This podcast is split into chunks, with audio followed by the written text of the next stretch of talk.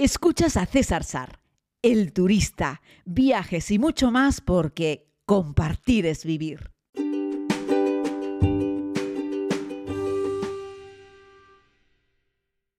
Muy buenos días a todas y a todas, querida comunidad. La verdad es que estamos aquí compartiendo un podcast más desde Islandia, de este precioso país insular del norte de Europa que toca en su punto norte con los límites del círculo polar ártico. Y aunque estos primeros días en Islandia me han acompañado meteorológicamente hablando y he podido incluso disfrutar de algunos momentos de sol con una luz bonita, con un cielo despejado, por las noches estrellado y por el día con una paleta de colores sensacional, hoy amaneció la jornada más puramente invernal. Hoy tenemos un día frío, donde la previsión de viento para las primeras horas es alta. Estamos hablando de vientos de hasta 140 kilómetros por hora. Pero bueno, así es que tocará hacer ruta despacito y sin prisa y con buena letra y cuidándose bien. La ventaja es que ya no voy con mi coche de alquiler. Voy acompañando a Joaquín de Boreal Travel, que es un experimentado conductor y aún así tiene trazado un plan para eh, ir despacito y con buena letra eh, para poder movernos de un punto a otro y aún así la previsión del viento es que mejore a lo largo de la mañana. Así es que les estoy grabando este podcast desde el interior de la furgoneta, a poco para salir. Sí, Sar, otra vez se me pegaron las sábanas, pero no podía perdonar el desayuno, un desayuno magnífico en este hotel del sur de Islandia, en el punto en el que nos encontramos. Además, en esta noche ha nevado también un poco. Así es que bueno, está un poco, hay un poquito de todo en este clima islandés invernal. El caso es que ayer tuvimos otro día fantástico. Ayer salimos de Reykjavik, me vino a recoger Joaquín al hotel junto a otros amigos de tour con los que estamos compartiendo esta experiencia. Y bueno, nos dirigimos sin prisa pero sin pausa hacia el sur, hacia la zona de Vik y un poquitito más allá.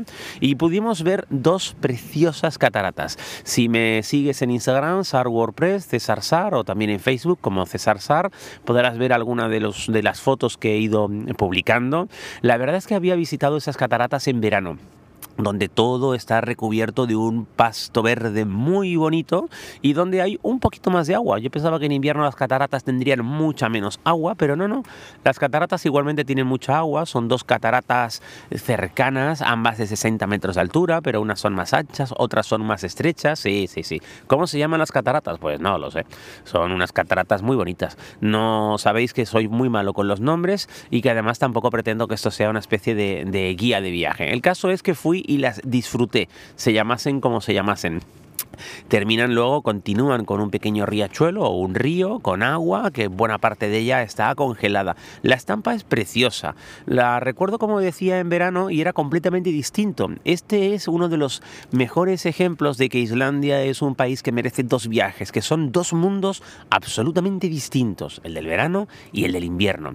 Así es que con esos tonos blancos, grisáceos, viendo como el musgo estaba completamente congelado, observando como en algunos puntos hay estalactitas y viendo cómo ese agua fría cae a 60 metros de altura es una estampa sensacional. Además, con pocos turistas, había turistas, ¿eh? pero pocos turistas si lo comparamos con cualquier monumento eh, natural que podemos encontrar, yo que sé, en Estados Unidos, en algunos otros, otros lugares de Europa, había pocos turistas, la gente no viene tanto en invierno a Islandia, aunque es una actividad que sin lugar a dudas recomiendo a, a todo el mundo, ¿no?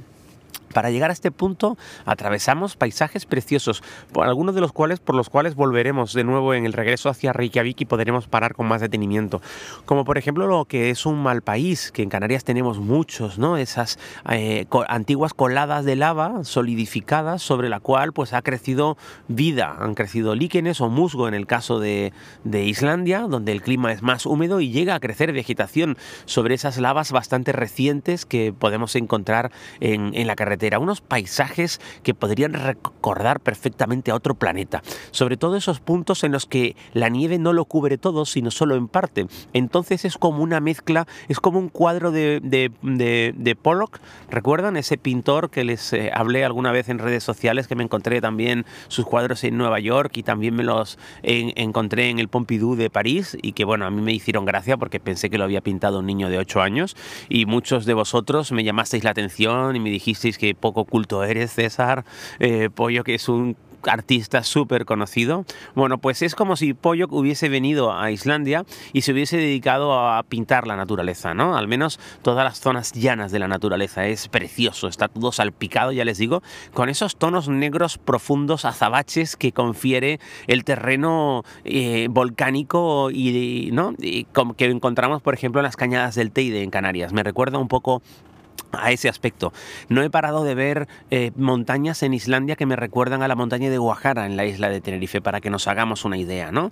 Y bueno, y ayer terminamos la jornada en una playa enorme, preciosa, en el sur, rodeada de montañas, donde había nieve, sí, sí, nieve al nivel del mar. Estaba a pocos metros de donde me encuentro en estos momentos. La estampa era curiosa, caminar, crack, crack, crack sobre el hielo y saber que justo debajo había piedrita pequeña, sacallado chico eh, de, de, de, volcán, de, playa, como las playas de callado pequeño que tenemos de piedra pequeña en la isla de Tenerife o en La Gomera o en La Palma, ¿no?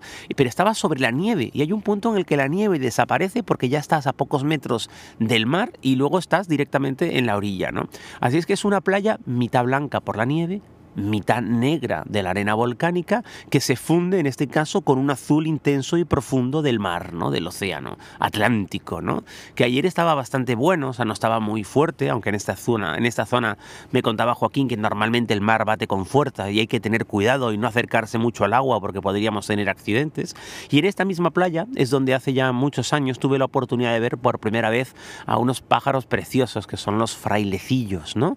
que le preguntaba a Joaquín de Boreal Travel y me decía que en esta época del año han emigrado a tierras un poco más cálidas, han emigrado hacia el sur, pero que en verano los encuentras aquí por miles y son, mírenlo en Google, son preciosos. Es como una especie de cruce entre gaviota y pingüino. Es una cosa rara, pero es muy bonito. Es un animal, me parece precioso y hermoso y me recordó que tengo que volver a Islandia en verano. Como estuve en verano hace 20 años, pero ya saben, cuando ha pasado 20 años de un viaje, vagamente lo recuerdas y aunque tengas, esboces una sonrisa pensando en los buenos momentos que pasaste, posiblemente sea el tiempo adecuado para volver. Así es que yo me voy a proponer como propósito para el próximo año ver si regreso a Islandia en esta ocasión en verano, para caminarla con más horas de luz, para disfrutar un poco de sus senderos y para disfrutar de sus pastos verdes. Pero todavía me quedan unos cuantos días aquí para disfrutar de todo lo otro de esos campos nevados, de esas montañas que ayer decía mientras íbamos por la carretera que me habían entrado ganas de comerme un merengue, porque están todas esas montañas cubiertas de nieve y están como salpicaditas, ¿no? Y hay partes que, que no hay nieve, sino que es evidentemente el rojizo de, de, su tierra o el negro del volcán, ¿no? Y es muy bonito, es como, ya les digo, como un nevado, como un merengue y está espectacular. Por cierto, ayer pasamos a no mucha distancia del volcán que entró en erupción en el 2010 y que, y que fastidió buena parte del tráfico aéreo europeo. Hoy en día todo eso está cubierto por nieve y es preciosa la estampa, es espectacular, la verdad es que sí. Y bueno, hoy tenemos la oportunidad de dirigirnos, si el tiempo lo permite, hacia un glaciar. Pero eso se los contaré mañana. Que sepan que estoy mucho mejor del catarro. Muchas gracias a todos y a todas por preguntar, que os habéis interesado muchos. Eh, ya me escucháis, tengo la voz mucho menos tomada, ya pues no tengo prácticamente mocos. Eh, yo creo que cogí frío aquella eh, de las auroras boreales, que fue mi mejor regalo de Nochebuena en muchos años. No me enrollo más, querida comunidad, un abrazo muy grande, cuídense mucho, compartir es vivir y hoy es miércoles. Pasión por los miércoles, pasión por la vida.